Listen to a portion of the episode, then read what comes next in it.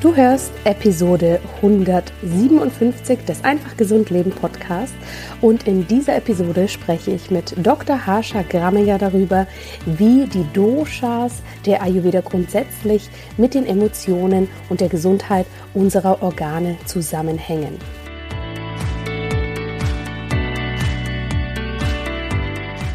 Hallo und herzlich willkommen beim Einfach Gesund Leben Podcast mit deinem besten Mix aus ganzheitlicher Medizin, Ayurveda, Yoga und Ernährung.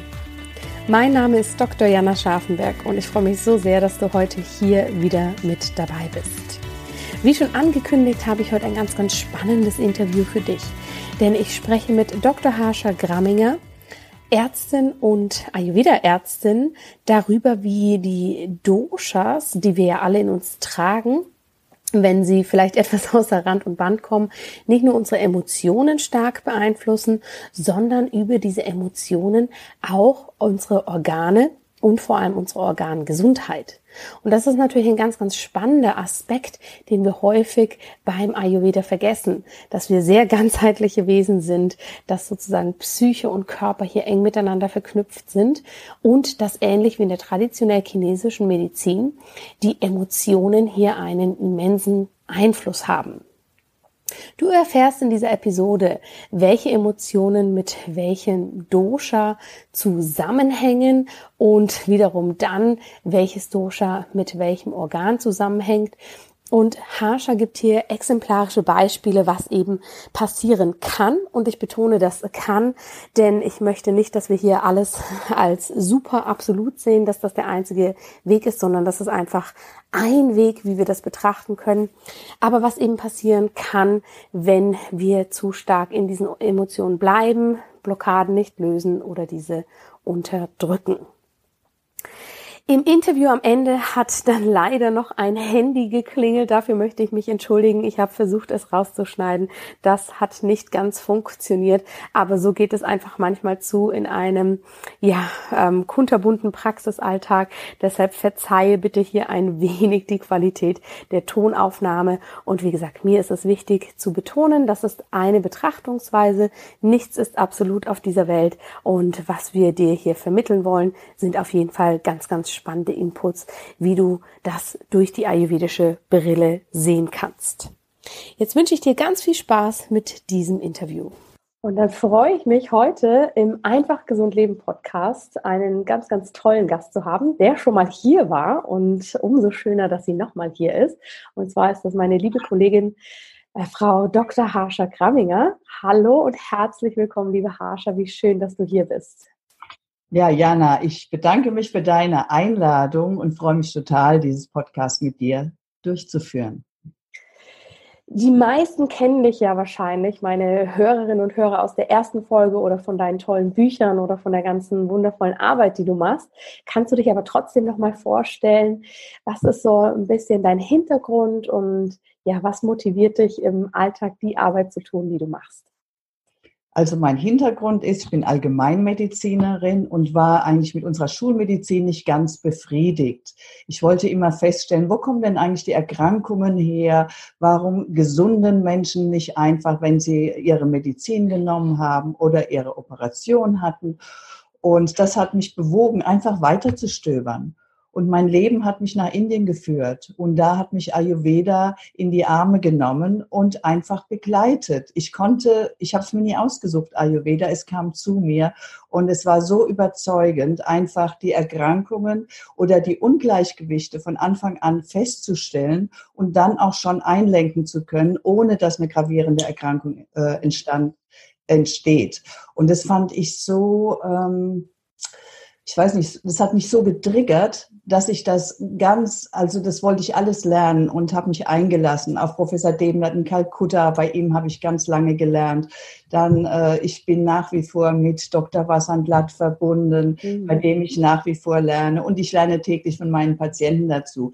Im Grunde genommen hat Ayurveda mich so begeistert, weil es ganzheitlich ist, nämlich nicht nur eine Kräutermedizin, sondern auch eine Lebensart. Es gehört die Meditation, das Yoga dazu, die Ernährung, eine rundum Medizin, die wir sonst so gar nicht kennen. Und die begeistert mich täglich und ich gebe es wirklich von Herzen und sehr gerne weiter. Schön.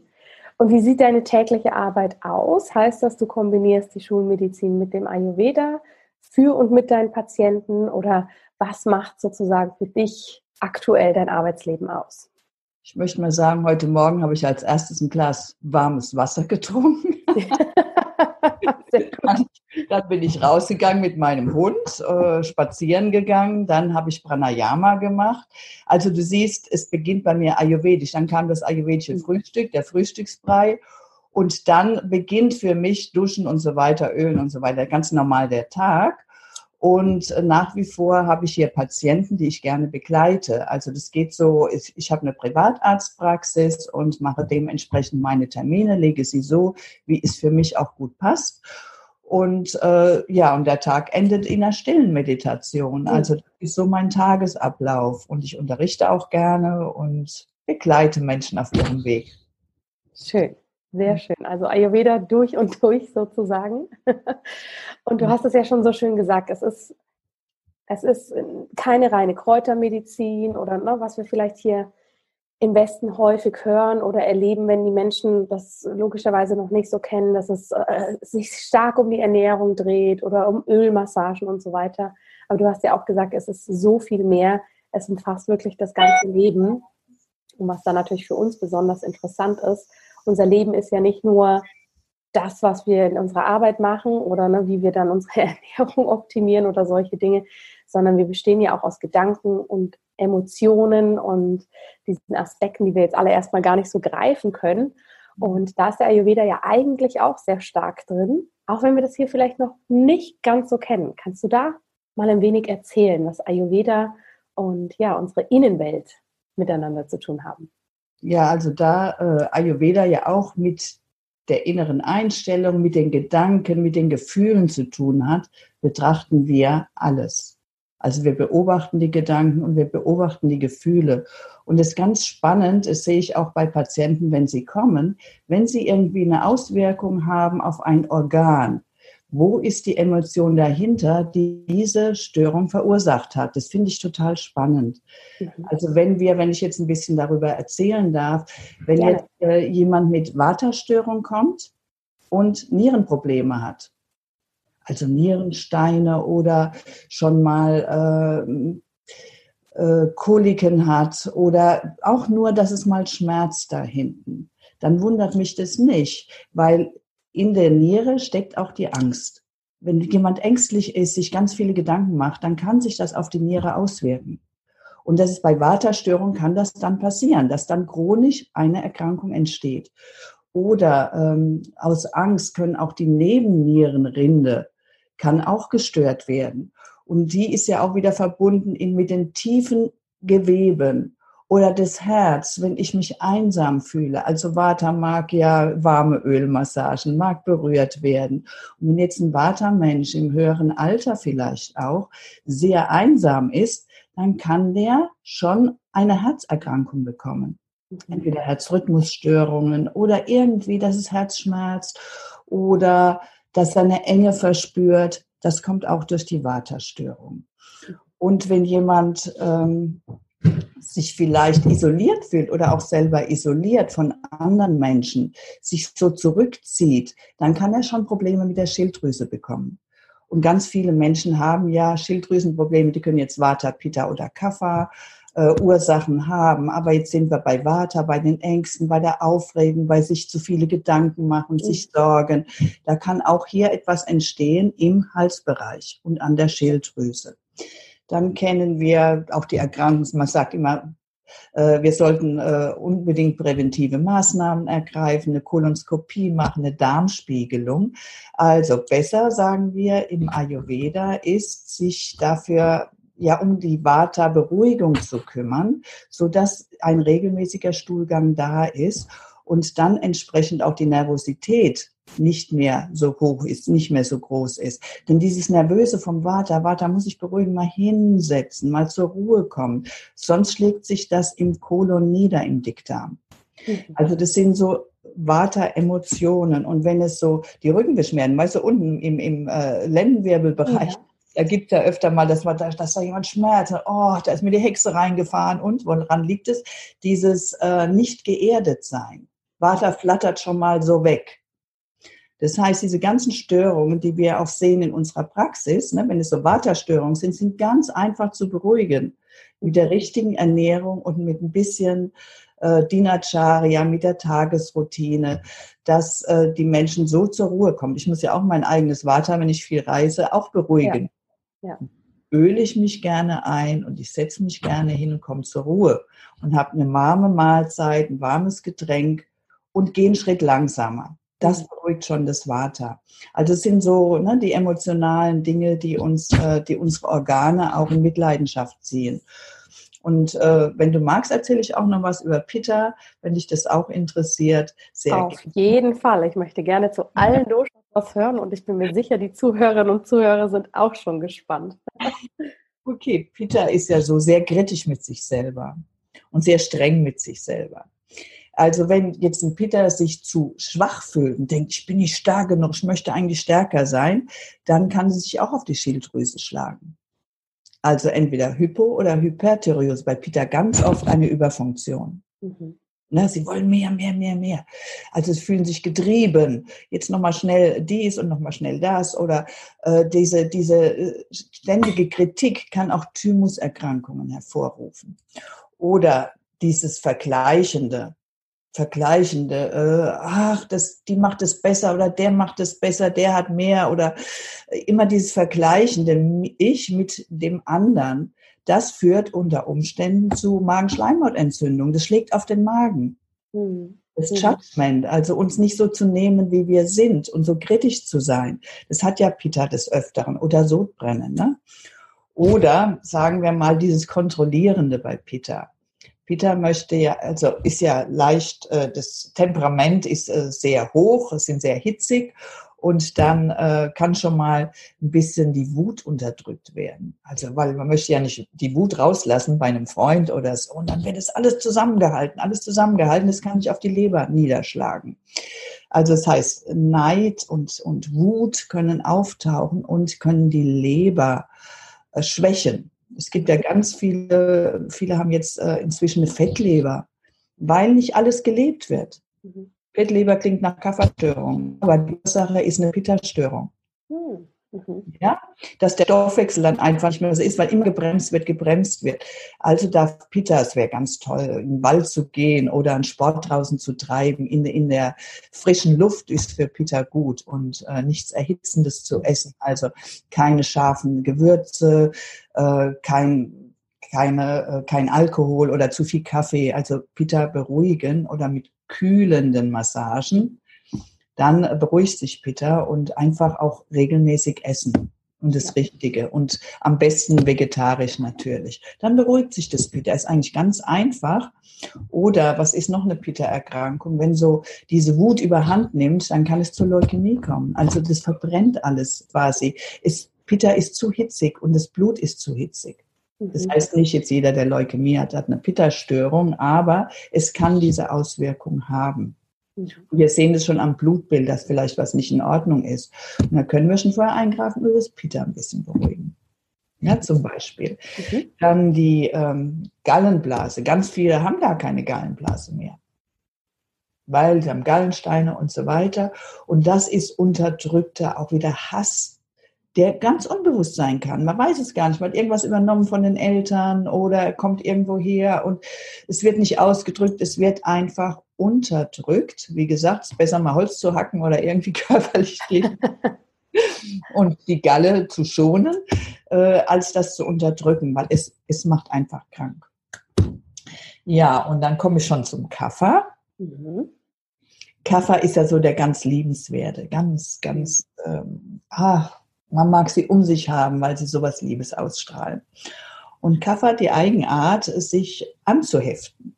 Also an ihm heftet auch alles an, kann man sagen. Ne? Sowohl die Menschen durch das Liebenswerte, als auch das, die Kilos, als auch das Materielle. Kaffer kann ganz gut einsammeln. Mhm. Wenn jetzt äh, Kaffer zu sehr attached ist, zu sehr anhaftend, dann kann er schon irgendwie, äh, kann das auf die Milz schlagen.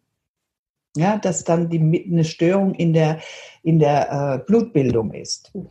Oder wenn äh, Kaffer könnte geizig werden, weil er immer sammelt, sammelt, sammelt, sammelt und ist mit dem Sammeln bedacht. Das liegt so an, an, an der Konstitution.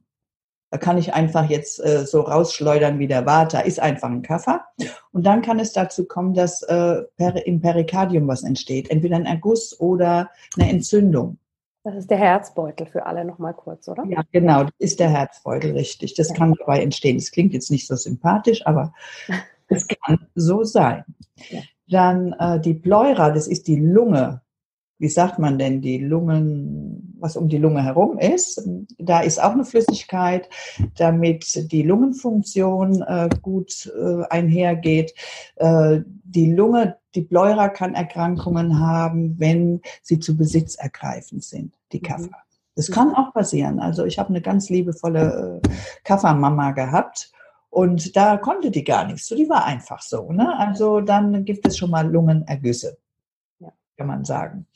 Oder ähm, wenn sie zu sehr ihre Freuden leben wollen, ihre hm, alles, was sie selber persönlich mögen, dann kann es auch auf das Herz schlagen, so dass irgendwie das Herz beeinträchtigt ist, ähm, das Herz schwächelt, kann man sagen, ähm, ja, so in der Art und Weise. Und sie können wenn sie zu sehr in die Lethargie gehen, natürlich eine Depression bekommen, die Kaffers. Ne? Das kennen wir ja auch, dass der Verstand sich zu sehr beruhigt. Ein Kaffer darf, darf immer ein bisschen in Bewegung geraten.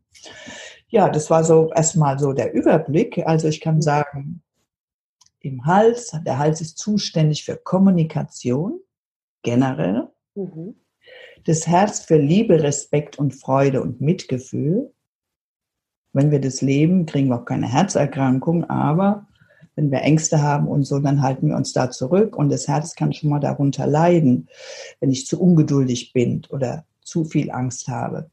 Der Magen, der steht für zu viele Sorgen oder mangelnde Unterstützung. Generell, der Darm kann erkranken, so als Zusammenfassung, wenn ich zu nervös bin, mhm. nicht zur Ruhe komme. Die Nieren, wenn mir die Angst auf die Nieren schlägt, mir schlägt es auf die Nieren, das sagen wir ja auch so im Deutschen. Ne? Mhm. Dann haben wir die Lungen. Die Lungen, die Lungen können erkranken, wenn ich zu viel Kummer habe oder mir zu viel Kummer mache. Oder zu traurig bin, die Traurigkeit nicht lebe, nicht einfach rauslasse. Und die Leber, die steht für ein harmonisches Miteinander. Und wenn ich das nicht mache, kann mir jetzt schon auf die Leber schlagen, dieses harmonische Miteinander. Wenn, die, wenn ich dann die Wut unterdrücke oder die Wut im Vordergrund steht, dann gibt es die Lebererkrankungen. Und die Gallenblase steht ja für Neid. Also wenn da was ist, dass ich vielleicht neidisch bin, zu vergleichen bin. So, das mhm. war im Großen und Ganzen so der Überblick. Ja. Ja, vielen Dank, dass du uns da mitnimmst in diese Welt. Das ist sehr spannend. Korreliert das denn mit den Ansichten aus der traditionell chinesischen Medizin? Haben wir hier Parallelen? Das kann ich dir gar nicht so sagen, weil ich in der chinesischen Medizin gar nicht so unterwegs bin. Mhm. Aber betrachtet, so viel ich weiß, die Organe auch und ihre ja. Emotionen. Ja, absolut. Ja. absolut. Und es, es, hilft ja auch, also wirklich, also dann zu sehen, okay, wer sitzt vor mir oder mich selber zu beobachten oder die Freunde zu beobachten und dann schau doch mal da, ne? Oder man kann ja mal so einen Anstoß geben, Denkanstoß. Ja, ja. Auf jeden Fall. Und es ist natürlich auch spannend, das einfach aus dieser Perspektive, wie du sagst, als Denkanstoß wahrzunehmen und so Dinge, die man, wir haben ja häufig Themen, die wir uns jetzt erstmal gar nicht so erklären können. Ne? Also, was du schon gesagt hast, Mensch, warum spielt der Dickdarm da jetzt verrückt oder wieso bekomme ich dieses Sodbrennen einfach nicht weg? Ja, weil wir natürlich hier in der westlichen Welt, gerade in der Schulmedizin, dann auch mit einem sehr klaren Portfolio, sage ich mal, an die Sache herangehen, was wir machen können und das solche Themen einfach nicht wirklich abdeckt. Wie ist denn das jetzt, wenn jetzt hier Zuhörerinnen und Zuhörer das gehört haben und gesagt haben, oh Mann, ich weiß für mich, ich bin ein total ausgeprägter Pitta-Typ oder Watter-Typ. Heißt das automatisch, dass diese ähm, Aspekte, die du jetzt über die einzelnen Doshas und die Organe erzählt hast, dass die automatisch irgendwann kommen, wenn ich mein Dosha nicht ausgleiche? Oder bedeutet das eher, wenn bei mir, auch wenn ich ein Kaffertyp bin und aus irgendeinem Grund das Watter hochgeht, dass eventuell Themen sein könnten, die sich so zeigen? Ja, ist ja immer so, wenn ich mein Dosha wieder ins Gleichgewicht bringe, dann beruhigt sich alles und dann entsteht auch keine Erkrankung. Wir haben ja sechs Stadien der Erkrankung im Ayurveda und äh, die, die entwickelte Erkrankung ist erst in Stadion 5. Also wenn, ich, wenn es mir jetzt kalt ist, was schon eine Waterstörung ist, heißt es nicht, dass ich dann ängstlich bin und sich das niederschlägt auf meine Nieren. Ja. Also wenn ich jetzt aber jahrelang in dieser Angst lebe, und es nicht beruhigen kann durch meine Lebensart, durch meine Ernährung. Das musst du dir mal vorstellen. So einfach ist das. Die Angst geht weg, nicht mit Psychopharmaka, sondern indem ich ayurvedisch lebe und vielleicht noch ein paar Kräuter dazu einnehme. Dann geht das weg. Wenn ich das nicht mache, kann es durchaus auf die Nieren schlagen. Das ist eine Folge davon. Aber je nachdem, wie lange etwas entsteht, schlägt es sich nieder auf die Organe. Und wenn ich wieder zurückkehre in mein Gleichgewicht, dann hört es dann mhm. wieder ja. Und alles wieder zurückführen. Bis zu einem gewissen Stadium. Wenn ich jetzt Stadium 5 oder 6 bin, äh, bei einer Erkrankung, dann bei Stadium 6 kann ich es gar nicht mehr heilen, aber Stadium 5 ist noch heilbar. Und wenn ja. es 3, 4 ist, ist überhaupt kein Problem. Ja. Das kann man also so ein bisschen vergleichen. Vielleicht fällt dem einen oder anderen das leichter, sich das so vorzustellen, wie bei einem Diabetes mellitus, also eine Zuckerstoffwechselstörung, da ist es ja auch nicht so, wenn der Blutzuckerspiegel am Anfang mal eine Zeit lang hoch ist, dass es bedeutet, dass unsere Nerven irgendwann kaputt gehen oder wir eine Wundheilungsstörung haben, sondern dass sich sozusagen alles entwickeln kann oder eben auch nicht, wenn ich mich um mich kümmere, das sehe, annehme und etwas tue, oder? Ja, genau, so ist es. Deshalb finde ich ja Ayurveda so fantastisch, weil wir wirklich zurückkommen können ins Gleichgewicht und vor allen Dingen komplett heilen. Nicht die Symptome einfach behandeln, dass ein oder das andere Symptom weg ist, sondern insgesamt spüre ich ja, dass mhm. ich in meinem Gleichgewicht wieder gelandet bin, dass ich weiß, was für mich gut ist, dass ich weiß, wie ich mich ernähren soll, dass ich weiß, ob jetzt das Yoga das Bessere ist oder das Joggen heute. Also mhm ich spüre das, dann bin ja. ich gesund und ich bin anpassungsfähig. Immer wenn ich anpassungsfähig bin an die verschiedenen Situationen, bin ich gesund. Genau. Ich kann alles wieder zurückführen. Ja. Das stimmt. Mhm. Absolut. In der Schulmedizin unterscheiden wir ja so gern die somatische Medizin, die ähm, dann haben wir die Psychosomatik und dann einen Bereich, der sich rein um die Psyche kümmert. Das ist ja sehr kategorisiert immer noch. Ist das dann so im Ayurveda, wenn du das so beschreibst mit den Emotionen und den Doshas, haben wir dann eigentlich, wenn wir es westlich titulieren wollen, eine rein psychische Medizin oder psychosomatische Medizin? Oder unterteilt der Ayurveda das gar nicht so, weil eben alles sich um das ganze Leben dreht? Wie würdest du uns das beschreiben? Ich würde sagen, wirklich, Ayurveda kümmert sich um, das, um den ganzen Menschen. Wirklich auch um den Geist, um den Körper, um die Psyche, um die Seele. So, weil wir sind alles, wir erleben auf so vielen verschiedenen Ebenen, wir können das gar nicht fassen mit unserem kleinen Verstand, sage ich jetzt mal, mhm. was alles zur gleichen Zeit abläuft. Und wir betrachten alles zusammen im Ayurveda und wir, wir lassen nichts aus. Manchmal kommt hier jemand in die Praxis und sagt, ja, aber ich bin jetzt auch noch beim Psychologen, da, da müssen wir jetzt gar nicht drüber reden. Also wir können gar nicht nicht über alles sprechen im Ayurveda. Es gehört zusammen. Wir haben da nicht so, die Psyche ist dieser Teil der Körper. Ja dieser Es gibt es bei uns nicht. Es ist ein, wirklich eine ganzheitliche Medizin und wir betrachten alles. Es ist mhm. nicht in verschiedene Abteilungen unterteilt. Ja. Auch wenn wir diagnostisch dann nochmal nachfassen können, aber insgesamt betrachten wir immer den gesamten Menschen. Ja, absolut. Ist das für viele Patientinnen und Patienten befremdlich, wenn du dann sagst, Moment mal, da möchte ich jetzt aber auch gerne noch drüber sprechen. Oder nehmen die meisten das eigentlich sehr an und sagen, ja, macht ja auch Sinn, es spielt alles zusammen. Ja, das Verrückte ist, also jemand, äh, eine Dame, die hier war, äh, meinte, also da braucht man nicht drüber reden. Ich mache jetzt schon seit fünf Jahren die Therapie und ich frage, stelle irgendeine Frage und dann macht es Klick bei ihr und die sagt, jetzt bin ich fünf Jahre in Psychotherapie gegangen und jetzt ist es klar. Ja, also das kann passieren. Also das heißt, ja. es kann befremdlich sein, aber doch hilfreich. Die meisten öffnen sich, weil sie kommen zum Ayurveda einfach, um mehr zu erfahren, mhm. um mit sich selber anders umzugehen, um was dazu zu lernen. Sonst kommen die ja gar nicht zu mir in die Praxis. Ja. Und so wird es ja auch bei dir sein. Ja, ja, absolut, absolut. Also die meisten sind natürlich sehr offen. Natürlich erlebt man es zwischendurch, den Klassiker, meine Frau hat mich geschickt, naja, jetzt probiere ich das mal aus. Aber meiner Erfahrung nach sind genau das eigentlich die Menschen, die dann sehr, sehr schnell für sich in den Prozess kommen, wenn sie erstmal merken, oh wow, da öffnet sich jetzt aber eine Tür zu einer sehr, sehr reichhaltigen Welt, die ich so noch nicht kannte und die ich vielleicht auch so, ja, für mich noch nie zulassen wollte. Genau, weil es spielt ja. ja. überall rein, nicht nur ins Private, auch ins Berufliche, wie ich das Leben sehe, wie ich mit Menschen umgehe. Es ist alles so vielfältig im Ayurveda. Wir betrachten ja. einfach alles. Auf jeden Fall. Menschen und die Interaktionen mit seiner Umwelt auch. Ne? Ja. Mhm. Jetzt würde ich die Perspektive gern nochmal umdrehen, weil jetzt haben wir gesagt, was passiert, wenn die Emotionen zu stark sind oder ne, zu stark in ein Dosha reingehen? Wie kann sich das auf die Organe auswirken? Ähm, Wie ist es denn aber anders, äh, andersrum, wenn ich jetzt in den, sagen wir mal, sehr positiven Emotionen bin, ja, also zum Beispiel Watter mit der Kreativität, mit der Be oder mit Peter mit Begeisterung oder was auch immer.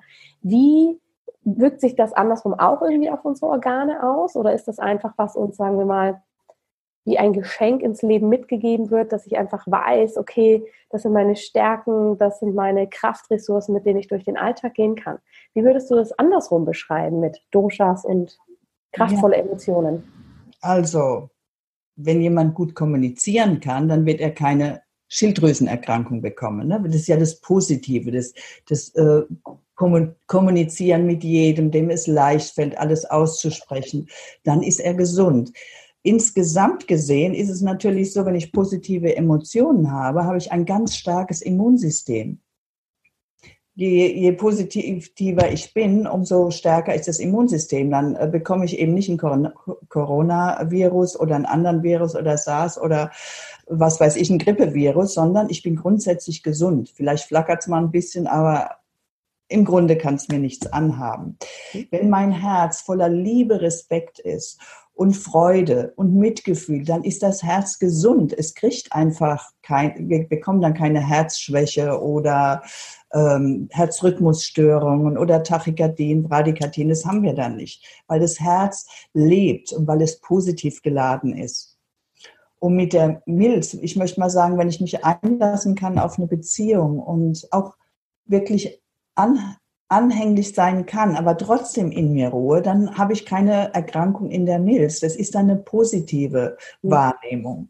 Wenn ähm, mein Darm gesund ist. Das heißt, ich bin nicht nervös, ich, äh, ich leide nicht grundsätzlich ähm, an Ängsten.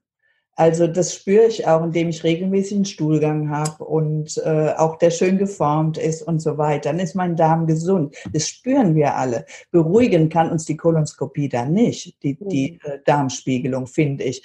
Wir können das sehr gut wahrnehmen, wie unser Körper funktioniert und ob er komplett funktioniert und ob wir uns wirklich gesund fühlen. Also die es wirklich gesund fühlen, da könnte ich jetzt auch direkt wieder drauf eingehen, weil wir haben ja die Patienten, die zu uns kommen und sagen, ja, Blutwerte okay, aber irgendwie bin ich nicht mehr leistungsfähig. Mhm. mhm. Und da betrachten wir das ja im Ayurveda, dieses ganzheitliche, woran liegt es? Und dann können wir auch ein bisschen stöbern in den Zwischenbereichen, ob es jetzt emotional ist oder woran es liegen könnte an der Arbeit. Und dann gehe ich nochmal zurück auf die Lungen wenn ich meine Trauer, ich habe gesagt, ich habe einen Trauerfall und so und ich weine deshalb auch sehr viel. Und wenn ich das einfach passieren lasse, dann kann ich auch nichts an den Lungen kriegen. Ne? Nicht, dass ich eine chronische Bronchitis kriegen könnte oder so etwas. Dann, wenn ich, das ist positiv, das einfach zu lassen, rauszulassen, diese Emotionen und zu leben und nicht zu sagen, oh, das ist mir jetzt aber unangenehm, das lieber nicht. Es kann sich erst dann kristallisieren, wenn es unangenehm wird und ich das festhalte. Mhm. Positiv ist, wenn ich es einfach so passieren lasse. Das wäre jetzt auf die Lungen, da bleibt die Lunge gesund. Und äh, mit der Leber, wenn ich teamfähig bin und ich weiß, was richtig ist als Peter. Peter weiß ja immer, was richtig ist, sagen wir so. und dann teamfähig bin und die anderen zu Wort kommen lasse und die auch respektiere, bekomme ich auch nichts an der Leber. Ja, dann ist der, der positive Einfluss auf die Leber einfach da. Warum sollte die Leber sich beschweren oder nicht mehr so gut, der Stoffwechsel nicht mehr so gut funktionieren? Warum sollte dann der Cholesterinspiegel hoch sein? Ja. Braucht man ja auch nicht, ne, in dem Fall. Oder ja, mit der Gallenblase, wenn ich die anderen Menschen so lasse, wie sie sind, sie einfach leben lasse und ihnen gönne, was sie haben, was sie besitzen und mich daran erfreuen kann, wie schön das, also jetzt, was weiß ich, meine Schwester hat sich das so schön eingerichtet mit ihrer Tanzschule. Ich erfreue mich daran. Warum sollte meine Galle dann irgendwie uh, sich beschweren und mhm. mir Koliken bereiten? Mhm. Also das ist so der Rückschluss auf die Organgesundheit, wenn ich damit positiv und umgehe und positive Emotionen habe. Ja. Beantwortet es so deine Frage? Absolut, absolut. Vielen Dank. Das heißt, Ayurveda oder auch diese ganzheitliche Betrachtungsweise ähm, bringt auch sehr viel Persönlichkeitsentwicklung mit sich, oder? Weil wir müssen ja wirklich hinschauen, was sind wir für Menschen, was sind wir für Typen, äh, wo dürfen wir an uns arbeiten, nicht nur damit die Leber gesund bleibt, sondern dass wir auch einfach grundsätzlich teamfähig zum Beispiel sind. Das finde ich schon immer spannend, wenn wir das auch mit den ayurvedischen Worten anschauen. Ja, das stimmt. Also wir entwickeln uns weiter schon dadurch, dass wir beobachten beobachten, wie geht es meinem Körper, beobachten, welche Gedanken wir haben, welche, welche Emotionen wir haben. Dieser Beobachter führt uns dann an, Weiter, an die Weiterentwicklung unserer selbst, finde ich. Ja. Dann merken wir, wo es noch ein bisschen staut, wo es noch mehr werden kann. Und da hilft uns ja Yoga und Meditation. Das ist ja das Schöne im Ayurveda, dass das damit reinfließt. Mhm. Mhm. Ja nicht nur jetzt, was ich arbeite, was ich esse, sondern auch, ich beobachte auch mein Inneres und wie ich auf Menschen wirke und wie Menschen auf mich wirken.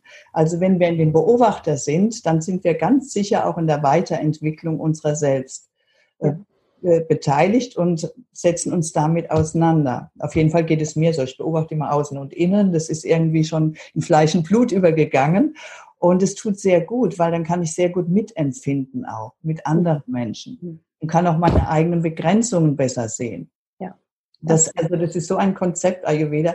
Du siehst, ich bin nach wie vor begeistert. anderes, das ist schön. Kein anderes Medizinsystem wie Ayurveda, was so komplett ist. Absolut. Das ist sehr, sehr, äh, das kann ich nur unterschreiben. Das heißt, wir können eigentlich wirklich so abschließend sagen, Gesundheit und auch Ayurveda beginnt irgendwo im Kopf oder hat zumindest eine sehr große Komponente, was unsere eigene Einstellung letztendlich auch zur Gesundheit angeht, oder? Genau, also ich entscheide darüber, über meinen Weg. Möchte ich gesund sein? Möchte ich ähm, mein Leben in vollen Zügen, Zügen genießen? Möchte ich annehmen, was auf mich zukommt, weil es nützt ja auch nichts zu verdrängen, sondern hm gibt immer Situationen im Leben, die unangenehm sind und die darf ich auch annehmen. Alles ja. annehmen, wie es kommt und damit umgehen und mich nicht irgendwie verteidigen oder so. Alles anzunehmen. Ja. Das ist Ayurveda für mich. Und das trägt auch mit zur Gesundung bei. Mhm. Mhm. Ja. Sehr schön. Vielen, vielen Dank, liebe Harscher, für diese Ausführung. Ich glaube, dass das nochmal ein spannender anderer Ansatz oder komplementärer Ansatz zu dem, was wir jetzt hier vielleicht über den Ayurveda, sagen wir mal so allgemein gängig kennen, ja, weil da sind ja wirklich eher die großen Themen Ernährung und Routine und so weiter. Aber dass wir da auch ein ganzes ähm, Stückchen weiter, ich sag mal, oben beim Kopf ansetzen dürfen und auch unsere Innenwelt nicht außer Acht lassen sollten, das ist natürlich sehr, sehr wichtig. Möchtest du zu diesem Thema noch was ergänzen? Ja, weil du gerade Kopf sagst, also für mich war die Erleuchtung sozusagen, dass Ridaya, der Verstand, hier ist. Drittes Auge und Herz. Das mhm. ist Ayurveda so. Das ist der Verstand. Und wenn wir sagen, vom Kopf her gelenkt, dann stimmt es für mich nicht ganz, weil mhm. Ayurveda ist es immer Kopf und Herz zusammen. Weil wenn Kopf und Herz zusammen wirken, dann kommt die Klarheit. Die Klarheit ist nicht im Kopf, sondern zusammen. Das ist so ein Zustand, wenn wir den Zustand der Klarheit haben, und den können wir alle haben, das ist jetzt nicht eine Ausnahme, dass ich eine Ausnahme bin oder so, jeder kann, kann die haben, dann stellen wir fest, boah, jetzt sehe ich es klar. Da ist nichts ja. mehr. Da ist die Klarheit da und wir sehen alles, wie es ist. Und wenn wir nur im Kopf sind, dann können wir das alles Können wir etwas anders sehen, etwas, wie es nicht ist, wie wir es gerne hätten? Also äh, wir können da unsere eigenen Gedanken und Vorstellungen reinbringen. Das ist nicht die Wahrheit, es ist nicht die Klarheit. Klarheit ist, wenn es zusammenfließt. Ja. Das habe ich von Professor Debner damals gelernt. Und dann irgendwann taucht es auf und ich denke, ach, das meint er da ja. Und dann war mir das erst klar, ja. was er meinte. Also das habe ich dann mitgenommen, mein Leben, und das gebe ich auch so weiter. Ja. Absolut. Vielen, vielen Dank, dass du das nochmal so ergänzt hast, weil das hätte ich jetzt auch gerne noch angesprochen. Ne? Wir sind ja dann doch nicht nur der Kopf, unsere Ratio, sondern eben, da sind ja verschiedene Ebenen. Und Ridaya, schön, dass du das auch nochmal erklärt hast. Wer sind deine Inspirationen für deine ayurvedische Weiterentwicklung? Du hast vorhin schon ein paar Namen genannt, aber wer sind vielleicht so deine Lehrer, die dich inspirieren, wo du auch sagen kannst, hey, die kann man tatsächlich auch im echten Leben mal kennenlernen, ohne dass man jetzt nach Indien fliegen muss? Ja, also meine ganz große Inspiration, also einer da habe ich angefangen, Professor Demner, den gibt es nicht mehr. Aber wer mich immer noch inspiriert und von dem ich auch diese ganzen Weisheiten habe, die ich hier erzähle, ist Dr. Vasantlat. Hm. Also er lebt und wirkt in Amerika und in Indien. Und er kommt auch jedes Jahr wieder nach Deutschland, hm. um sein, Sommerintensivprogramm bei uns äh, zu absolvieren. Wir laden ihn immer ein. Ja. Das heißt, ich habe die Ehre also seit dem Jahr 2000, wir haben jetzt das 20-jährige Jubiläum, also 2001, das 20-jährige Jubiläum, wo er schon 20 Jahre nach Deutschland kommt. Und da können wir alle über diese Weisheiten erfahren. Er ist so die, diese, diese Ressource für, für das ganze Wissen. Also er kennt die Schulmedizin, er kennt alle Texte im Ayurveda, er lebt in Amerika und deshalb kann er auch sehr gut kommunizieren mit westlichen Medizinern, mit westlichen Menschen überhaupt. Und er kommt auch in diesem Jahr wieder, und zwar in die Habichtwaldklinik nach Kassel. Mhm. Vom 29. Juli bis zum 2. August gibt er Seminar und es ist für jeden zugänglich, der sich dafür interessiert, ob er jetzt was für sich mitnehmen will, ob er Menschen heilen will oder einfach dieses alte Wissen mal aufsaugen möchte, ist er herzlich willkommen. Und äh, ja, wenn du es wissen möchtest, also jeder kann sich bei eurowed.com auf der Homepage mhm. anmelden, also bei uns und äh, daran teilnehmen. Ja, also das ist wirklich, das ist äh, die größte Inspiration. Ich bin auch ganz oft bei ihm in Indien gewesen. Ja. Ich war November, Dezember in Indien und dann war ja. ich auch sehr gerne bei ihm. Aber wer jetzt in, äh, in unseren Landen lebt und nicht so weit reisen möchte, der ist hier herzlich willkommen. Ja. Ist ja so die Sommerzeit, da haben wir ja, können wir ja alle ein bisschen schieben mit unseren Terminen und auch teilnehmen. Und ich glaube, wie du schon sagst, es lohnt sich, wenn man interessiert ist, wenn man mal so vielleicht auch einen ganz anderen Blick auf den Ayurveda oder wie jemand das lebt und ausstrahlt mitbekommen möchte. Dr. Wasserglatt war ja, ich weiß nicht, letztes oder vorletztes Jahr auch in einem Kinofilm in der Dokumentation wurde ja gezeigt, was auch sehr eindrücklich war.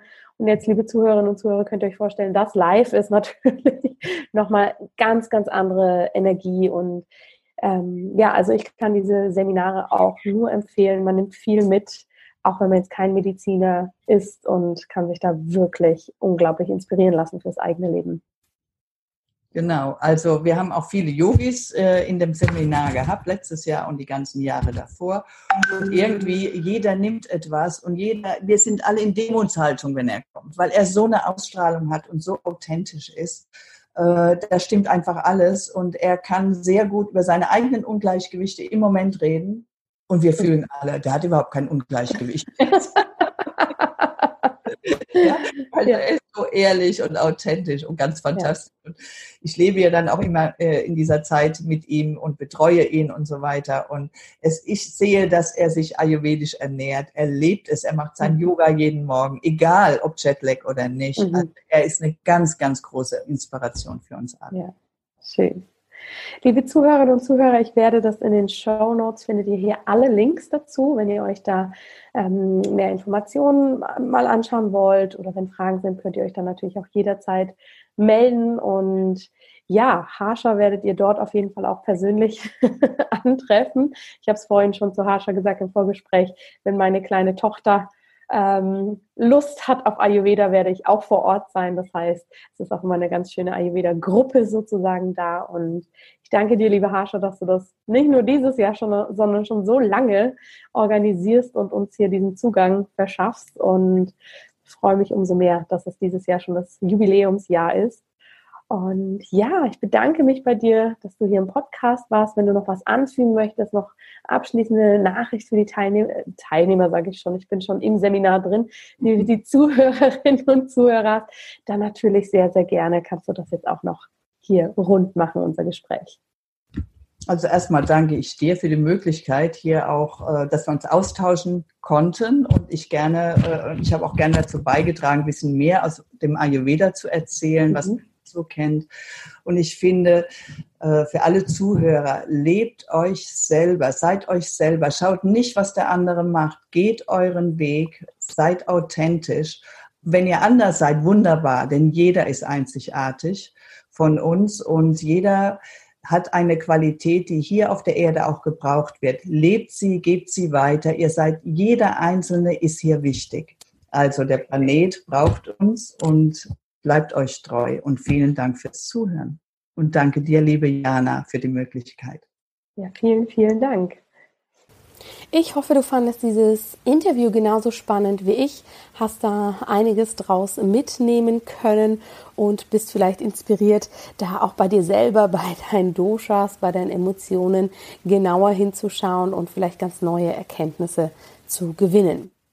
Wenn dich das erwähnte Jubiläumsseminar mit Dr. Wassand interessiert, dann schau auch hier unbedingt in die Show Notes. Ich kann dir nur sagen, es lohnt sich, diesen inspirierenden Mann einmal live kennenzulernen. Und es ist natürlich auch sehr, sehr toll, dass Harsha ihn jedes Jahr nach Deutschland holt, dass er auch hier Seminare gibt. Ich werde selbst auch probieren, dabei zu sein. Ich muss mal schauen, was meine neugeborene Tochter dazu sagt ob sie da schon Lust drauf hat. Das heißt, bei mir wird es eher spontan sein. Aber es lohnt sich, egal wo du gerade auf deiner ayurvedischen Reise bist. Denn ja, es ist einfach als Ayurveda-Experte sehr inspirierend zu sehen, was Dr. Wassandlat Neues zu erzählen hat oder mitteilt. Aber auch wenn du da ganz neu drin bist, ist es natürlich schön, hier ein Stück traditionellen und sehr, sehr authentischen Ayurveda zu erleben, um zu erfahren, wie der eben gelebt wird. Ich freue mich, wenn wir uns dort sehen. Und jetzt wünsche ich dir erstmal einen wunderschönen restlichen Tag. Und in der nächsten Podcast-Episode beantworte ich eine ganz interessante Frage von einer Hörerin, in der es um Ayurveda und Kindheit geht. Also sei nächste Woche auch gerne wieder mit dabei.